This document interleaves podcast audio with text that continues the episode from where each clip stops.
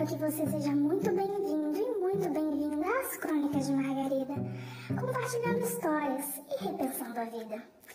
15 dias atrás eu não cheguei a propriamente postar um episódio, dado que estamos em quarentena e eu achei que era importante falar sobre o que está acontecendo no mundo e não simplesmente compartilhar minhas histórias com vocês.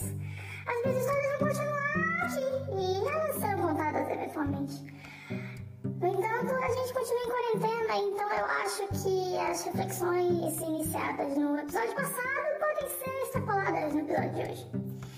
Antes de dar a minha contribuição para esse período de isolamento social, eu gostaria de te convidar a me acompanhar nas redes sociais.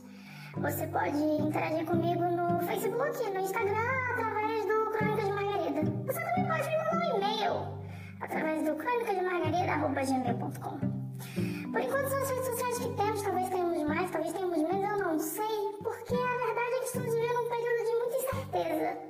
Incerteza e isolamento e relacionamento é o que vai pautar o episódio de hoje. Ele veio até mim, a inspiração, para falar sobre isso a partir da leitura de um livro chamado Amor nos Tempos do Cólera no escritor chamado Gabriel Garcia Marques. Acho que você devia ler, mas caso você tenha preguiça, você pode muito bem assistir a versão cinematográfica, que surpreendentemente não é tão assim. E esse livro acontece numa cidade colombiana durante um período em que estão acontecendo diversos surtos de cólera e guerras civis e três casal né? Nós temos esse trisal, vamos chamar assim, mas eu já me adiantando nos spoilers. Bom, a gente tem Florentino Ariza, Firmina Daza e Juvenal Rubino. Florentino e Firmina se conhecem quando ele tinha por volta de uns 18 anos, ela uns 14. Algo que tornaria essa união meio estranha nos dias de hoje, mas é bom que a gente mantenha a obra literária no seu devido contexto. Quando isso foi escrito, esse tipo de união era considerada válida, então a gente não vai entrar nesse mérito. Florentino era considerado um bom partido pelo pai de Firmina, então eles não conseguem ficar juntos. No entanto, eles vão se correspondendo por carta durante muito, muito tempo. A gente pode trazer isso para a realidade de agora pensando na galera que tá aí trocando match, nude, mensagem, meme, sem poder se encontrar, sem poder se tocar. Naquela época a gente não tinha possibilidade de mandar meme, a gente não tinha possibilidade de mandar nude, podia mandar carta. E eles se corresponderam por carta durante muito, muito tempo. E quando eles efetivamente tiveram a oportunidade de se rever, Florentino continuava com aquele amor inabalável por Firmina. Firmina olhou pra ele e pensou: não, não quero esse homem, não sinto nada por ele então eu vou embora. E embora ela foi.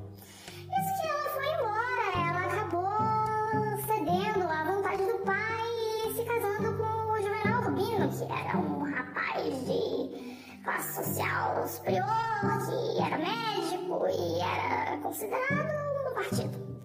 E é muito interessante que, embora eles não se amassem, Juvenal e Firmina, eles aprenderam a conviver e a se entender, coisa que casais de hoje não fazem, e com certeza essa quarentena deve estar levando um monte de casamento ao fim, um monte de namoro à falência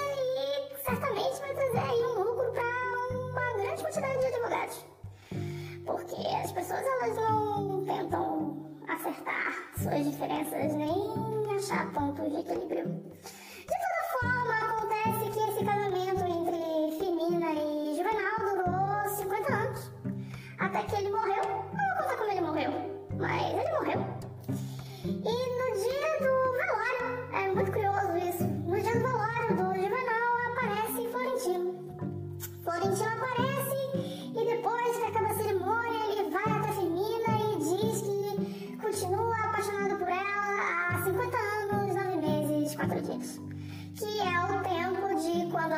pra ele até agora. Ela, como qualquer ser humano nacional, racional, nacional é muito bom, não é mesmo? Né? Aqui a gente faz esse podcast sem cortes, então vocês vão ter que lidar com essa minha dislexia, né? Ele diz pra ela que continua apaixonado e ela diz pra ele que ele devia fazer o quê? Tomar cu. É claro que ela diz com um pouco mais de classe, mas eu não sou uma pessoa tão classuda, não sou uma pessoa tão fina como Daza. Ela manda ele tomar no cu da sua mera insignificância. Porém, ele não desiste. Acontece que Florentino, ele, na minha percepção e na de muitas pessoas, ele não ama Firmina. Ele ama a ideia de estar apaixonado por Firmina. Isso é uma coisa que acontece muito com a gente, né, ser humano médio em geral, porque muitas vezes a gente acha que morre de amores por uma pessoa, quando na verdade a gente só gosta da ideia de gostando de alguém. Porque é algo que aquece o coração e faz a gente se sentir um pouco melhor.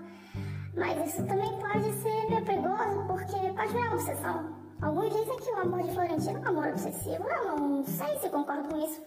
Na verdade, a minha interpretação em relação a isso muda cada vez que eu leio esse livro. Porque eu sou o tipo de pessoa que lê o livro mais uma vez, mas vamos tentar nos ater ao foco do que estamos discutindo aqui.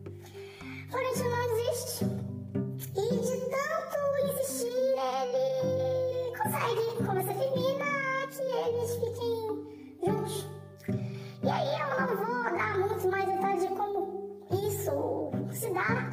Eu só gostaria de pontuar que tudo isso está acontecendo em meio à guerra civil, em meio à epidemia de cólera, e toda essa história construída com base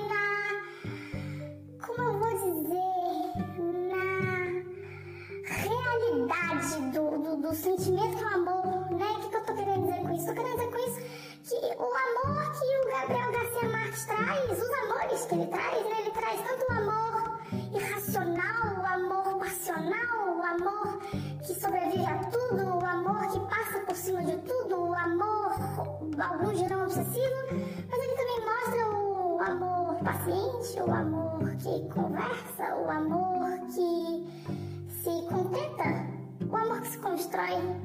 E aí é a reflexão que eu queria trazer aqui nesse momento de isolamento social, quarentena e de reflexão imposta pelo momento que estamos vivendo, de que qual desses amores é o que a gente deveria adotar nos nossos relacionamentos. Eu, particularmente, penso que uma relação precisa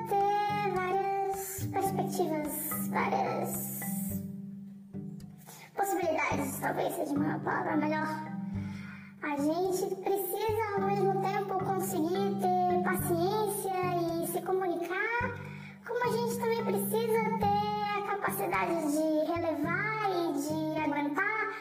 Só que tudo isso é muito complicado porque dosar esse tipo de coisa é complexo. E daí a gente volta tudo que eu falo desde o início, se gente não consegue se comunicar com o nosso crush, com a nossa crush, a chance de tudo isso dar certo é muito complexa.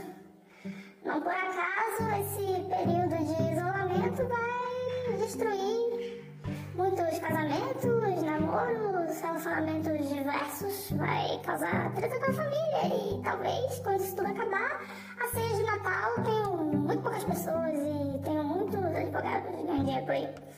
De toda forma, eu acho que trouxe um ponto importante para esse momento que estamos vivendo e não só para ele, mas para o que pode acontecer depois do que virar, né, com, com, com o fim dessa, dessa quarentena, porque ela vai acabar.